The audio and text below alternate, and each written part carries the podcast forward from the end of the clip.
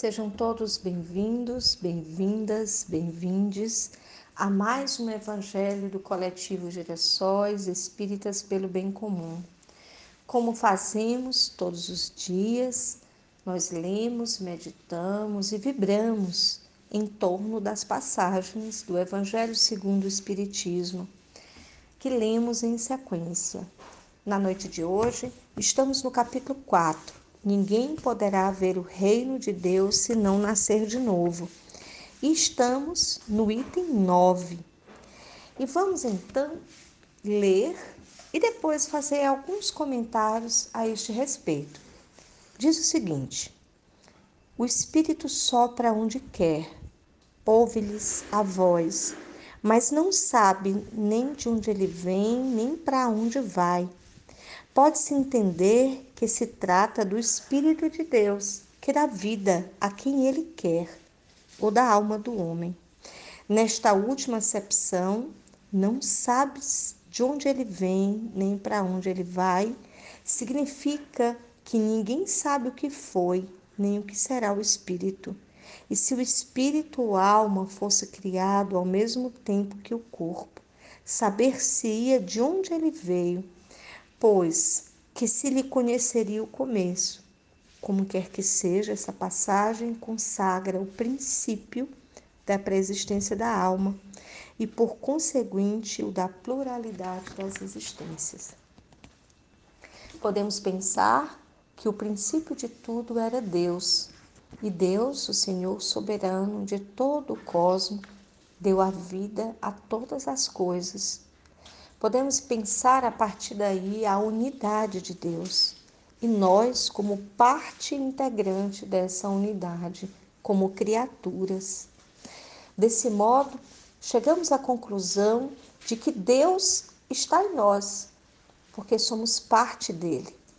E podemos nascer múltiplas vezes, porque somos essência, espírito, mas também somos existência dentro de um corpo que renasce e vive a cada tempo histórico em que podemos ter a nossa própria vida e viver as experiências. A finalidade da reencarnação é, portanto, a do aprendizado, porque quando aprendemos e quando evoluímos, nos conectamos com Deus que é o ser supremo de toda de, de tudo, de todo o cosmos, de todo o universo. Para completar esta breve reflexão, eu gostaria de ler para nós hoje um trecho do livro O Futuro Ancestral, de Ailton Krenak. Ailton Krenak é hoje um importante pensador e filósofo que vai trazer para nós, os brasileiros, mas também a sua, a sua, os seus textos e a sua reflexão, ela ultrapassa também os limites do Brasil e hoje ele já é lido por muitas pessoas do mundo inteiro. E Ailton Krenak, no livro O Futuro Ancestral, tem um capítulo chamado Cartografias para depois do fim. Ele diz isso porque ele vai nos alertar sobre os riscos que estamos vivendo de destruição e de devastação do planeta e da influência do homem nesta devastação e neste momento de é, violências, de violações com a Mãe Terra. Ele diz o seguinte: de ré, poderíamos dizer que o princípio era folha Outra narrativa vão dizer que no princípio era o Verbo. Outras ainda vão criar passagens bem diversas, isto é, maravilhoso. Entre tantos mundos, me sinto especialmente tocado pelas histórias que nos aproxima dos seres invisíveis aos olhos turvos de quem não consegue andar na terra com a alegria que deveríamos imprimir em cada gesto, em cada respiro. Os antigos diziam que quando a gente botava um mastro no chão para fazer nossos ritos, ele marcava o centro do mundo. É mágico que o centro possa estar em tantos lugares, mas de que mundo estamos falando? Pois quando dizemos, quando pensamos logo neste, em incessante disputa instaurada por uma gestão que deu metástase, a do capitalismo, que algumas já chamam de capitoloceno. O desafio que proponho aqui é imaginar cartografias, camadas de mundos, que nos quais as narrativas sejam tão plurais que nós precisamos entrar em conflito ao evocar diferentes histórias de fundação. É maravilhoso que ainda existam essas memórias nas tradições de centenas de povos, seja nas Américas, na África, na Ásia. Essas narrativas são presentes que nos são continuamente ofertados, tão bonitas que conseguem dar sentido às experiências singulares de cada povo em diferentes contextos de experimentação da vida do planeta. Há algum tempo, Apesar de sempre pensar a partir de onde estou, à beira desse rio, quando disparo minha visão sobre outros lugares da Terra, as cartografias sonhadas que vejo incluem aquela imagem fantástica do astronauta que, olhando para o céu, exclamou: A Terra é azul. O planeta é mesmo maravilhoso e é abraçado em várias tradições de povos ameríndios, a Terra do Fogo ao Alasca por onde uma poética permanece de sentido maternal. Nossos parentes Guarani da Mata Atlântica, dessa borda de mar que chamam de Nhanherê, o lugar onde produz vida, pensam na região como paisagem e ao mesmo tempo uma fonte incessante de vida. A primeira vez que esses queridos parentes compartilharam comigo sua narrativa de criação de mundo, aprendi que dois gênios primordiais tiveram de dobrar a Serra do Mar e fazer esse contraforte para que a água grande e o mar não avançasse sobre o continente. Achei linda essa história que explica a topografia, a formação das montanhas, dos vales, dos corpos d'água de onde ele habita. O fato é que os Guarani, assim como os, os Caiçara da região, estão espremidos em pequenos sítios, reduzidos a ilhas onde resistem bravamente a especulação imobiliária, a ocupação de seus territórios e a violência que devasta esse lugar que seus espíritos enxergam e sua palavra traduzem através de uma cartografia afetiva. E eu encerro este momento é, no, convocando a todos nós para uma reflexão sobre a criação divina e as diversas formas como Deus age neste mundo através das suas criaturas.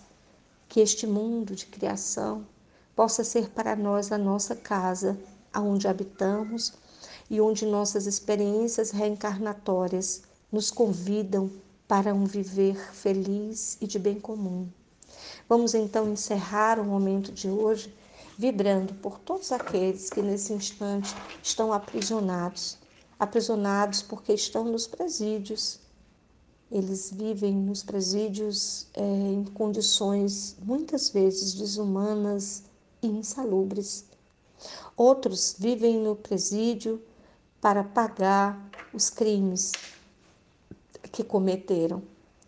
Outros ainda vivem aprisionados no seu espírito, sem ver a tamanha grandiosidade que é o mundo e quantas possibilidades nós temos de viver neste mundo, aprendendo cada vez mais, e que o nosso destino é evolução, onde chegamos bem mais perto de Deus.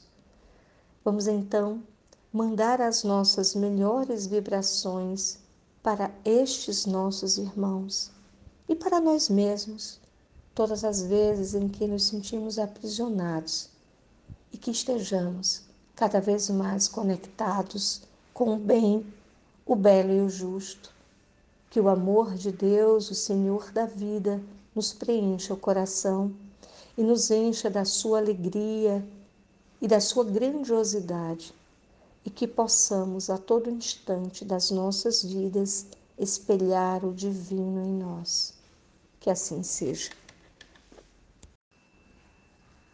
Sejam todos bem-vindos, bem-vindas, bem-vindes a mais um Evangelho do Coletivo Girassóis Espíritas pelo Bem Comum. Como fazemos todos os dias, nós lemos, meditamos e vibramos em torno das passagens do Evangelho segundo o Espiritismo, que lemos em sequência. Na noite de hoje, estamos no capítulo 4. Ninguém poderá ver o reino de Deus se não nascer de novo. E estamos no item 9. E vamos então ler e depois fazer alguns comentários a este respeito. Diz o seguinte: O Espírito sopra onde quer, ouve-lhes a voz, mas não sabe nem de onde ele vem, nem para onde vai. Pode-se entender que se trata do Espírito de Deus, que dá vida a quem ele quer, ou da alma do homem. Nesta última acepção, não sabes de onde ele vem, nem para onde ele vai, significa que ninguém sabe o que foi, nem o que será o espírito. E se o espírito ou alma fosse criado ao mesmo tempo que o corpo, saber-se-ia de onde ele veio pois que se lhe conheceria o começo. Como quer que seja, essa passagem consagra o princípio da preexistência da alma e, por conseguinte, o da pluralidade das existências. Podemos pensar que o princípio de tudo era Deus, e Deus, o Senhor soberano de todo o cosmo, deu a vida a todas as coisas Podemos pensar a partir daí a unidade de Deus e nós, como parte integrante dessa unidade, como criaturas. Desse modo, chegamos à conclusão de que Deus está em nós, porque somos parte dele.